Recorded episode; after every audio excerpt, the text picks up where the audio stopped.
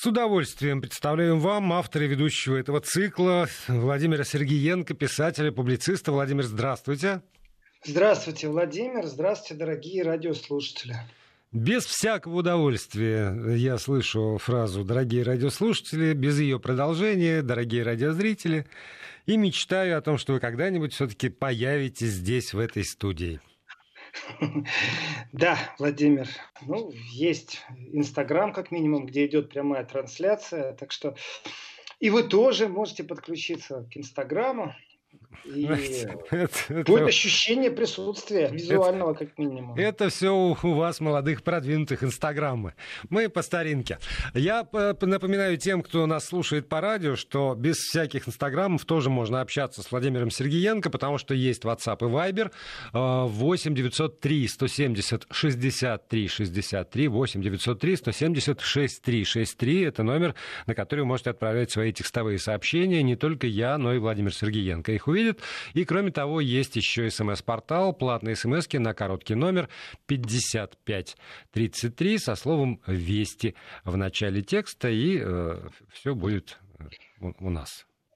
Все будет у нас. Владимир, вы знаете, э, в последние эфиры я прошу наших радиослушателей, чтобы они, э, если нет вопроса, если нет рассуждений, то есть если есть, добро пожаловать в клуб вопросы задающих или рассуждения оставляющие. Подписывайтесь именами и откуда вы. Но я прошу просто, скажите здравствуйте и напишите, откуда вы. И у нас оказывается потрясающая география. Япония, Южная Корея, Австралия, Бразилия. Ну, Европа вся карта уже покрыта. Россия вся карта покрыта. Э, ну, когда пишут уже из открытого океана нам, то я понимаю, что это мощь, просто мощь. Поэтому, дорогие радиослушатели, я предлагаю и дальше быть в режиме, когда не обязательно писать вопрос, просто хорошее слово, добрый вечер, и откуда вы, это замечательно. А теперь к повестке еврозоны. Ой, Владимир, даже не знаю, с чего начать, если честно. Вот ну, честное слово, понимаешь, ну, с, с крити... конечно, с критики. С критики, э, я лучше с анонса начну. С критики, это потом как занесет. Ну давайте с, с, с критического анонса начну. Э, правильно ли я все понимаю, что у нас э, завтра первое число? Да. Тут Первое. вот, знаете, в чем мы можем быть абсолютно уверены, что завтра 1 октября. Все остальное можно подвергать сомнению. Э, так вот, нам первый привет уже пришел из Ростова-на-Дону, отлично, и, из Рязани, а также Калуга тоже с нами, первые три смс. Э, так вот, на самом деле завтра не 1 октября, а всего лишь 23 сентября. Ну, или 22 как вам угодно. Или 24 какое угодно. Потому что, оказывается, календари встреч и рабочих сессий э, в Европах меняют под болезнь. То есть, представляете, э, без Шарля Мишеля, председателя Евросовета, который ушел на карантин, э, в Брюсселе не собрались главы Евросоюза, ну, стран Евросоюза. Вообще-то очень странно. Ну, он не болен, не то чтобы у него там температура, он мог бы и по удаленке присутствовать. Это раз. Второе. Ну, давайте так, по протоколу, ну, должен быть какой-то зам, в конце концов. Но не свелось все к тому, что если Шарль Мишель выбыл из игры, или любой другой чиновник, который стал председателем Евросовета, теперь нужно откладывать встречи глав государств. Вот. И я считаю, что это такая хитрость была. Они встречаются завтра. И это очень важный момент. Я не только почитателей э, еврозоны, э, политологов, просто радиослушателей, но людей, имеющих отношение хоть как-то к политике, хочу приобщить завтра очень внимательно прислушаться к тому, что будет говорить председатель предшествующая страна э, в Евросоюзе, Германия, потому что мы завтра услышим не что иное, как замечание Ангелы Меркель политическое завещание, потому что у нее больше не будет такой крупной э, возможности выступить перед такими серьезными людьми. Э, просто по графику не запланировано ничего. Генассамблею она как-то так спустила на нет, э, ярко выраженно демонстрируя, что дела собственного двора ей намного важнее. И выступив перед э, главами государств Евросоюза, пользуясь возможностью, что Германия направляет повестку, чем вообще и кто будет заниматься в ближайшее время, расставляя акценты, начиная от Северного потока, заканчивая взаимоотношениями с марсианами, это все в руках Меркель. И завтра она будет толкать речь. И по логике вещей, в связи с тем, что у нее больше не будет такого большого сборища и такого количества людей, которые занимаются э, управлением государством, то это ее реальное завещание. То есть политическое завещание, мы его завтра услышим. Акценты, которые расставит Меркель, завтра очень важны. Есть определенный слив информации. То есть уже сегодня мы знаем точно, о чем говорить не будут. И вы знаете, я представляю себе даже, как некоторые радиослушатели сейчас вот начнут потирать руки. Почему? По одной простой причине. Потому что уже анонсировано, что никаких э, переговоров о санкциях против России по Северному потоку-2 завтра и послезавтра в режиме вот этого саммита не будет. Э, почему не будет? А потому что так хочет Меркель. Потому что Германия сейчас председатель в Евросоюзе. Потому что Меркель глава Германии, и она известна, куда направит весь разговор.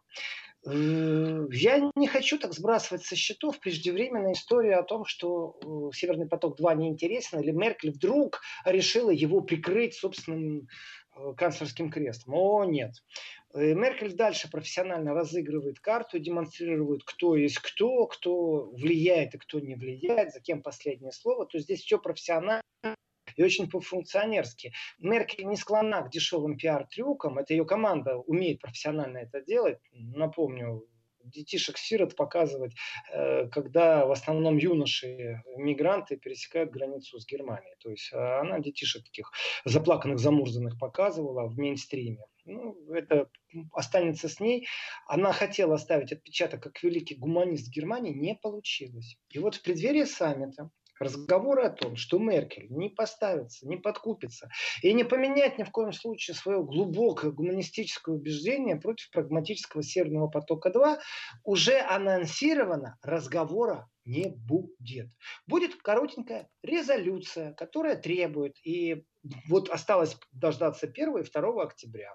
С опозданием на неделю Евросоюз Э, примет эдакую, ну, не знаю, резолюцию это тяжело назвать, но это будет, скорее всего, форма, в которой будут призывать Россию и тщательно расследовать, и будут предупреждать, что если будет она там не транспарентно какие-то вещи делать, то они за собой оставят какое-то мнение. Но решения завтра не будет. Это очень важный момент. Я разделяю этот процесс на несколько таких подпунктов. Один из этих пунктов очень важный, потому что у Германии-то рыльца в пушку сейчас. Как можно требовать от России расследования, если это расследование полностью тормозит Германию? Вот от, от начала до конца. Вещдок, главный новичок, не новичок, находится в руках немецкой э, не прокуратуры все еще. И частично там они отправили все-таки в организацию э, контроля за химическим оружием. Но тем не менее, тем не менее, э, немецкая сторона морозится, не отвечает, не содействует расследованию, соответственно, э, как она может э, призывать каким-то или идти на поводу у тех, кто призывает каким-то санкциям против Северного потока. Поэтому согласованный формат, в котором Россия будет призвана, но не осуждена. Понимаете, то есть будут ее призывать, а не осуждать. Это очень важный момент. А о чем же будет говорить Меркель? Я действительно считаю, что это ее политическое завещание. Политическое завещание, у нее будет еще как бы второе подзавещание. Это когда она будет прощаться э, в своей партии на Генеральной Ассамблее Христианского Союза. Там у нее должны быть и слезы, и цветы, и э, музыка, и салют. И, в принципе, там она оставит свое партийное завещание. Но Меркель это не только партийный функционер, это не только канцлер Германии, это один из локомотивов был долгие годы Евросоюза, фанатический локомотив. То есть уже пурга, метель, а она дальше едет, она дальше прет, подбрасывайте только в топку э, какие-нибудь э, дровишки, чтобы было ехать, или газ, там, не знаю, что угодно. И в этом отношении фанатизм Меркель это действительно э, философия восприятия того, каким какой должна быть Европа в будущем в политическом контексте. Гуманизм, э, солидарность. Вообще-то есть некоторые отпечатки. Вот ярко выражено, что Меркель была такая комсомолка. Вот просто.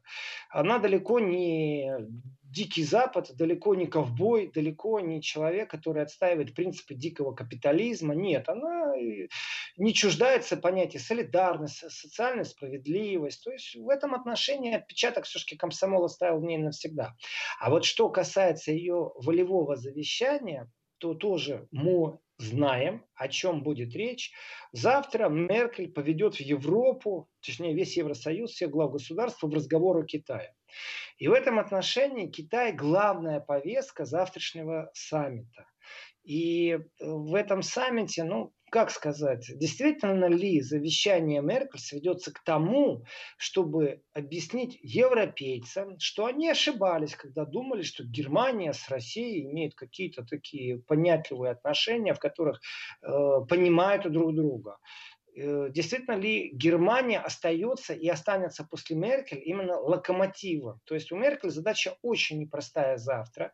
Все-таки трибуны ее, а не Макрона. Повестка, опять же, продуманная кабинетом Меркель. Э, на эту повестку не влияет никто в Европе. Это абсолютно навязана Германии повестка на завтрашнем саммите ЕС. И в этой повестке акценты, которые будет расставлять Меркель, я уже вам говорил, как они выглядят. Это будет примерно так. Э, уважаемые дамы и господа, друзья, коллеги и все небезразличные. Помните, вам показалось, что США нам не друг. Так вот, вы сильно ошибаетесь. У нас проблема Китай огромная проблема, большая проблема. А помните, вот там вот э, там что-то говорили о России, Россия пробует там разрушить Евросоюз, опа, перечеркнуто, спичрайтеры перечеркнули, промолчим. Россию тему вообще не трогаем. Ну, в крайнем случае, там резолюцию с требованием прозрачного расследования в случае Навального и оставим за собой право, если что, э, там будем думать. А вот у нас есть проблема в виде Китая. Так вот, Китай пробовал разрушить Евросоюз. То есть мне кажется, что назначают нового виновного во всех неудачах, а также во всех удачах, противостоянии. Этот новый виновный, это будет как бы новая мода, тренд задается. Наш ну, противник... Значит Китай. ли это, что старого виновного э, отодвинут в сторону и перестанут пинать? Э, надеюсь, надеюсь, что так это произойдет, что сейчас произойдет полностью смещение акцентов на Китай. Насколько это является прорусской темой, не уверен. Э, вот вы, Владимир, красиво спросили, перестанут старого виновного во всех бедах пинать. Я думаю, когда надо будет пнут еще раз и не постесняется. Но Меркель постарается перевести стрелки, вот эти вот железнодорожные, переправить локомотив политического мейнстрима, э, информационного мейнстрима на внимательное изучение Китая. Ну, огласить... я, я прошу прощения, я почему про это говорю, потому что, ну, там и для, для, для вас, и для меня, и для огромного количества наших слушателей не секрет, э, что вот в этих дебатах, которые в Америке состоялись, при всем том, что Трамп последние, там, уж, наверное, год, а то и полтора, все время говорит Китай, Китай, Китай, Китай, Китай, и обостряет отношения с Китаем, выходит Байден, и э, вновь э, Трампу русские вопросы, там, Путина в качестве самого главного порока предъявляет. И в этом смысле я думаю, что даже если э, Меркель и э, будет делать все то, о чем вы говорите, то все равно есть некая противоборствующая сила. Ну, как там вот э, демократы, республиканцы, так, так и здесь найдется тоже оппонент или оппоненты, которые в ответ на это скажут, что ну, Китай Китаем, но вот Россия, и, и все по, по накатанной, тем более, что там все слова уже прописаны и все выучили. Владимир, я с вами соглашаюсь, процентов так, ну, на, скажем, на 80 насчет прописанности, и оно действительно так выглядит, что очередной раз паровоз набирает пар, рельсы уложены, следующие станции известны, полустанки известны, где останавливаются, выбрасывают товар, где загружаются, кого перевозят. И оно становится скучно, потому что эта риторику перехватывается из Америки. Э, и здесь внимание, почему я говорю, что это интересно не только тем, кто занимается Европой, а вообще интересно, что по логике вещей Меркель в своем завещании озвучит, что жить нам в объятиях США нужно долго, сильно и много, и противостоять Китаю мы можем только вместе с США. Вот эта короткая тезисная манера завтра будет изложена. Почему манера я сказал? Потому что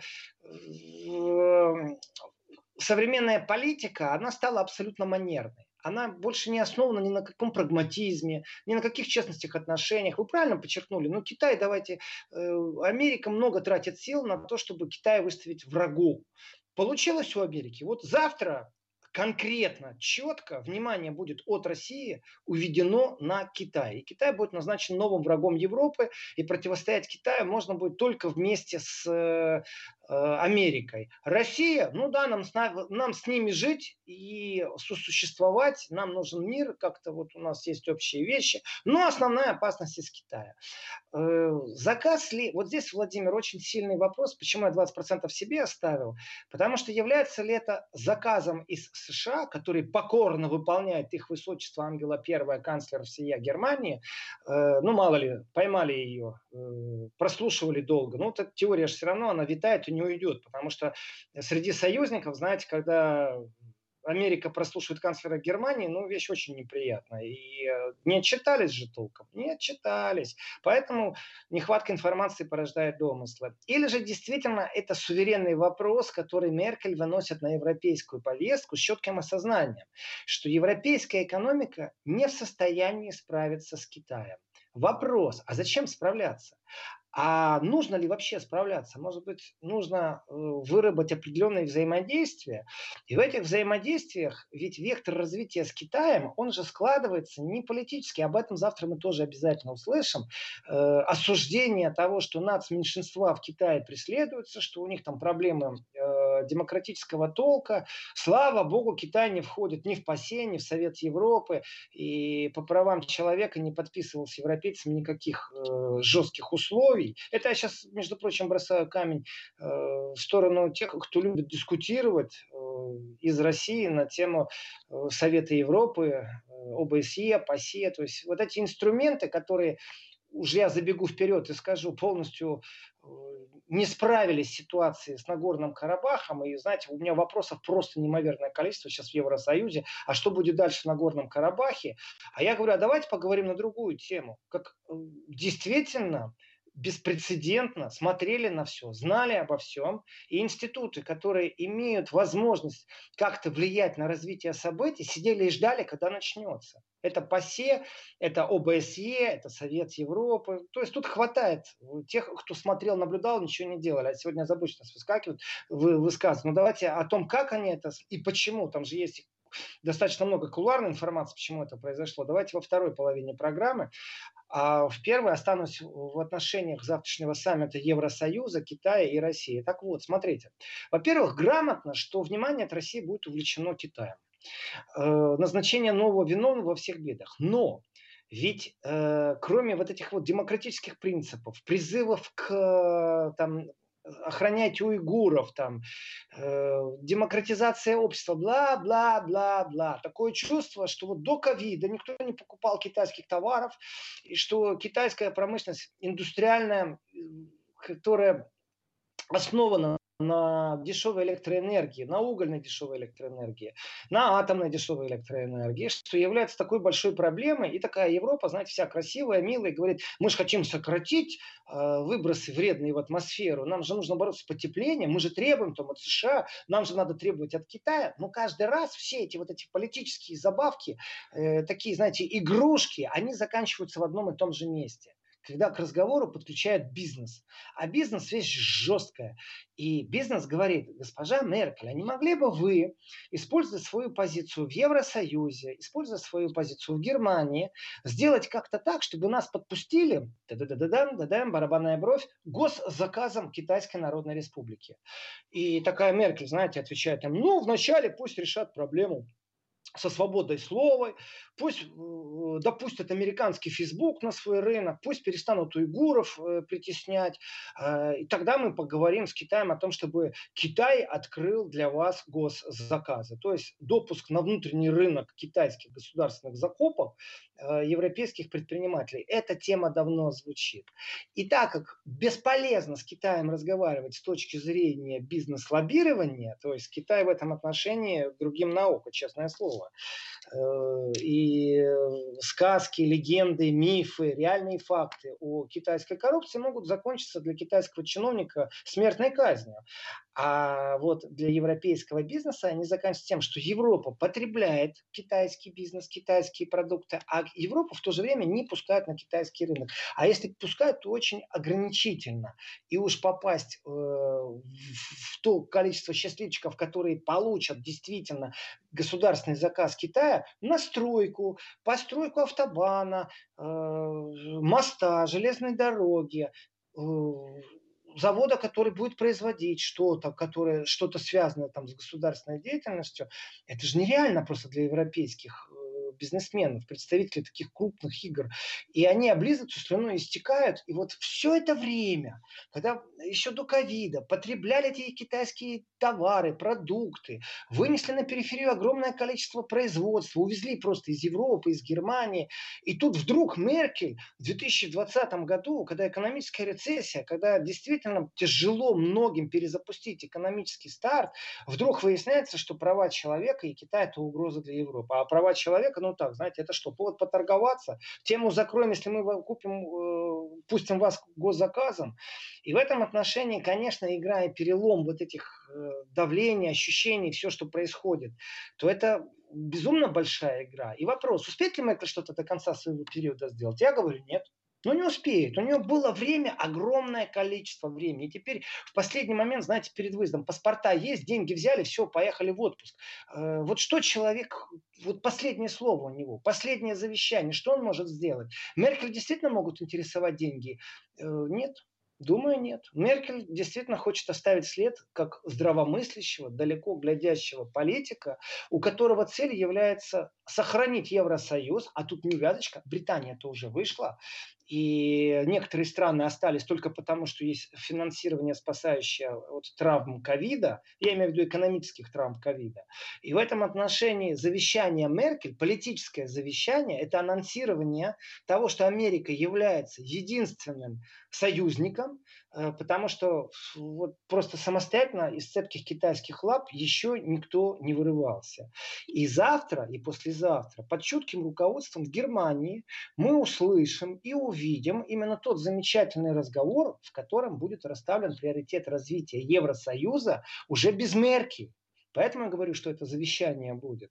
И где-то я рад, что повестку России просто уводят, чтобы она, не, она действительно спекулятивна, она токсична сейчас, эта повестка России. Я считаю, что это определенная мудрость, именно вот та мудрость, которую Меркель всегда как функционер демонстрирует. Вывели за скобки, ну и утихло. Нам вот тут у нас другая опасность. Смотрите, у нас Китай. И в этот момент можно Меркель сказать от лица всего Северного потока-2 большое спасибо. Но Северный поток-2, а, да, выводят, но а, еще один вопрос как будто бы остается находится в повестке. Мы продолжим с Владимиром Сергеенко. Оставайтесь с нами сразу после выпуска новостей и пишите 8 903 170 63 63 в WhatsApp и Viber.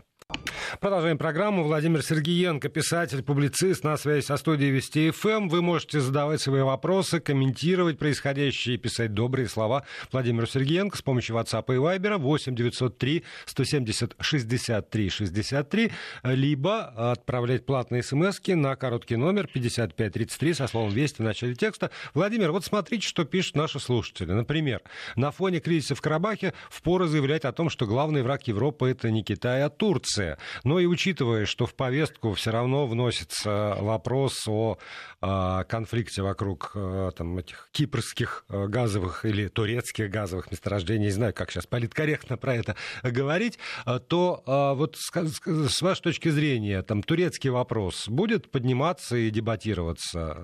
Конечно. Конечно, абсолютно правильный вопрос. Привет из Ростова, привет из Калуги, я читаю. Э, из Украины обязательно я вот вижу привет. Ну, там же чего только нет. Канада и Франция, Спасибо. и Кубинка, вот, и там... У нас непонятный радиослушатель меня почему-то называют Владимир Рудольфович. Я Владимир Владимирович. Владимир Рудольфович это э, утром, а я вечером. Владимир, смотрите, у нас э, замечательная ситуация с Турцией, и э, вот завтра начнутся все торги с Кипром, а также с Грецией, потому что только Кипр блокирует, например, заявление по Беларуси, их сразу превентивно, у нас несколько вопросов по Беларуси, э, будет ли тема, да, будет абсолютно. И э, Кипр имеет право блокировать. Здесь очень интересная вещь. Дело в том, что Евросоюз должен будет э, принять какое-то решение по Кипру, договориться. Есть страны, которые не симпатизируют ни капли Турции, вообще ни разу. Вопрос, почему Турция, которая представляет угрозу с точки зрения Кипра, давайте мы сейчас без объективности, а просто по факту восприятия. Послушать турок, они совсем другую историю рассказывают. Ну, турки это не Евросоюз. И вот турки представляют угрозу для Кипра, для Греции, там разведывают они эти углероды, будет ли не будет там нефть, газ в Средиземном море, это экономическая зона Греции, Кипра или это все-таки турецкая. Но есть кто-то, кто говорит, я боюсь их, помогите, пожалуйста. А ему в ответ, нет, у нас система поважнее, это тема там Навальный. Ему говорят, слушайте, ну какой у нас турецкие истребители, вон, воздушное пространство вошли. Ну помогите, они беспредельно в море с военными кораблями. Э, там у нас рыбаки, а они там на скорости мимо пройдут шхуны переворачивают или на тараны тут прикалываются, вообще издеваются, не уважают ни капли. А им говорят, да нет, у нас тут Беларусь. Подождите, Беларусь что, нападает на Евросоюз? Беларусь что, имеет какие-то другие проблемы с правами человека, которых нет в Турции или что? Ну давайте по-честному. Если сравнивать, я сейчас говорю общий фон, и в этом общем фоне замеряем, э, сколько было посвящено репортажу нарушению прав человека в Турции. И потом сделаем замеры, сколько было таких же э, репортажей, связанных с нарушением прав человека в Беларуси. То я скажу так, месяц назад вообще вот в Беларуси никто ничего не говорил. Очень редко они появлялись э, в информационном пространстве. А Турция всегда живет в информационном пространстве. И никто не убирал и не снимал ее с повестки. И теперь вот давайте так, с их точки зрения, абсолютно э, два недемократических государства, два авторитарных государства, еще раз, это с их точки зрения, вызывают какую-то озабоченность у Евросоюза. И вот одно из этих государств, и второе. Ну вот какой будем первый обсуждать? Турцию или Беларусь? И по какому принципу у нас выработка идет повестки? То, что хочет Меркель, то, что хочет Германия, потому что на председательстве, или потому что есть какая-то проблема горячая. Ну, например, в Минске разгоняют демонстрацию, резиновые дубинки, водометы, слезоточивый газ. О, надо поговорить о Минске. Надо, потому, момент... потому что, я прошу прощения, потому что есть лоббисты, потому что есть Польша, которая поднимает вопрос, потому что есть страны Прибалтики, которые поднимают этот вопрос. А то, что происходит около Кипра, это только Кипр с Грецией поднимают. И все, точка. А теперь вопрос. Когда будем голосовать? Вот важность проблемы. Ну хорошо. Э, нас права человека очень сильно интересуют. Очень сильно. Но Кипр говорит, и Греция, слушайте, подождите, у нас тут вообще военное противостояние. И одна единственная страна реагирует, это Франция, которая посылает истребители в Грецию, вертолетоносец, понимаете, поддерживает, демонстрирует солидарность. А Германия что? А Германия испугалась продемонстрировать Турции свою солидарность по одной простой причине. Потому что Эрдоган нажмет на кнопочку и активирует своих последователей на территории Германии. А известно, что 20-30 человек выходят на крупных автобанов, просто набросают покрышки, подожгут, Покрышки через два часа погасят пожарные. Только пока не доберутся, будут такие пробки, что Германия взвоет, потому что железнодорожная доставка грузов не настолько сильна, как доставка грузов с помощью грузовиков. И в этом отношении, конечно же, Германия мудро поступает, не так, знаете, не сильно заявляя своей солидарности Греции. Посылает своего министра иностранных дел регулирует конфликт. А тут ах, и возвращается ни с чем. Ну, не получилось у него. И вот Кипр говорит, так, ребята, ребята, вы что-то не то говорите. Беларусь, Белоруссию, но тут на нас почти напали. Давайте поговорим о Турции. Там все то же самое. Там только вот единственное, что э, дубинки, слезоточивый газ, это все хорошо за последний месяц, за год посмотрите, что там было. Только давайте поговорим о нас, о европейцах. Мы нуждаемся в помощи, на нас нападают, у нас воруют газ. То есть ко мне домой пришли, залезли в мой холодильник, из моего холодильника вытаскивают, а тут то есть, тут такой либерал и говорит, а давайте поговорим о Навальном, а давайте поговорим о Беларуси. Так у меня в холодильнике воруют мой газ, извините меня. Мою колбасу сейчас украли. При том, что там этого газа может хватить настолько, чтобы восстановить экономику Греции без вливания денег Евросоюза. Германия так мудро, типа мудро поступает, но эта мудрость является с точки зрения греков предательством. И это не обсуждается. Помпео приезжает в Грецию, умничает, видео всплывает в интернете. Спасибо уважаемым дорогим радиослушателям, которые э, в Фейсбуке сбросили видео, где видно, как сжигают американский флаг. Чем больше такой информации, любой оперативной, оно всегда приятно, потому что ну, есть вещи, которые через там австрийско-немецко-французско-польский СМИ просто не узнаешь о том, что американский флаг там где-то кто-то сейчас сжигал во время приезда Помпео. Э, так вот, Кипр четко сказал, если завтра, послезавтра не договоримся, не будет никакой резолюции по Минску, не будет никакой резолюции по Беларуси. Вначале наш вопрос, с нами договоритесь. И в этот момент, где-то оттуда с галерки, Владимир, вы на 100% правы. Опять слышно от, вот, от этих государств. А у нас и начинается, понимаете? А мы вообще на своей территории организовали встречу Тихановской и Макрона. Да мы вообще супер замечательные. А давайте поговорим об этом. Северный поток 2, Навальный, Беларусь. Владимир, я, я только одну э, ремарку. Польша это не, уже не галерка давно. Вот, вот ведь беда еще в чем, что Польша уже давно не с галерки ну, это.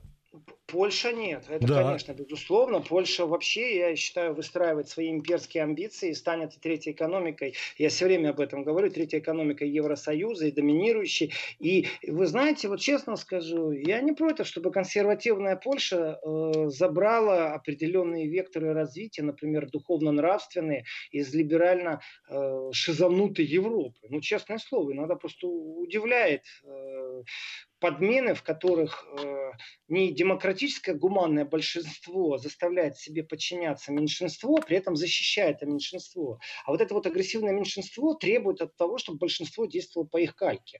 И эта манера, она, кстати, очень неприятная, это не демократия, но она есть, вот такая политическая манера. Видите, второй раз сегодня говорю о манере политической. Э, Владимир, согласен, э, но я имел в виду как раз балтийские страны, которые в данном случае затмевают повестку. Ну, давайте так, вот где Балтия, а где Эрдоган? Ну, я понимаю, что их больше интересует то, в чем они разбираются. Беларусь, Северный поток-2. Это в этом они действительно разбираются, понимают и уже натаскались э, в лингвистическо-риторическом пространстве. А Кипру что делать? А Греции что делать? Так вот у них завтра-послезавтра есть потрясающая возможность полностью сговориться, договориться с Кипром.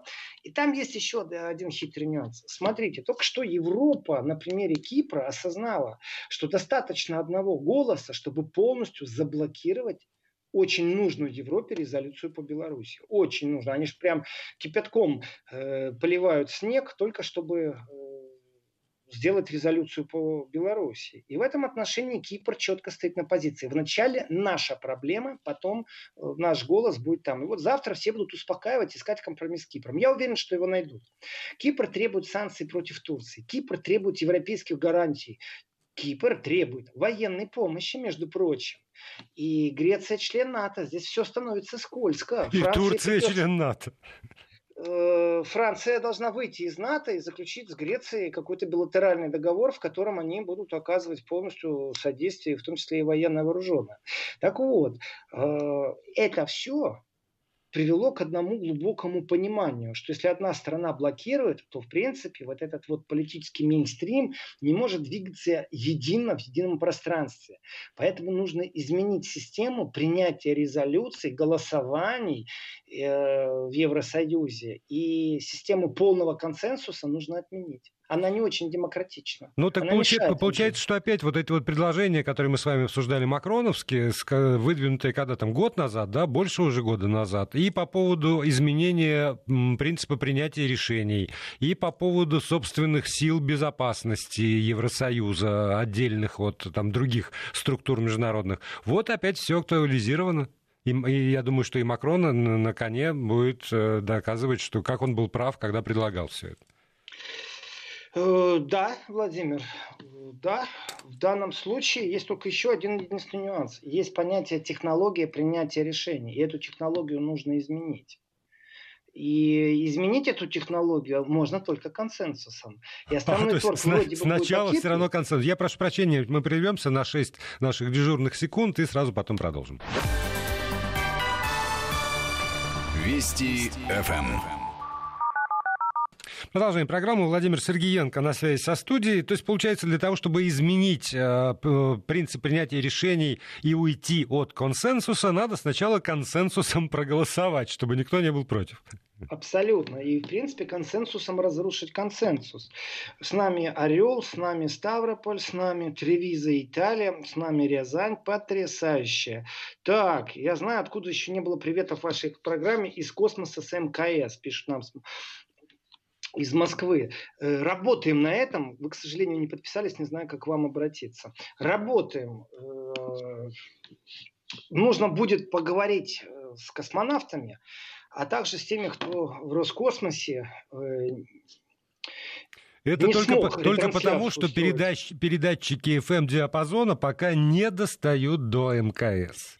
Ну, тех, Техническая проблема, да. А так все уже все решено.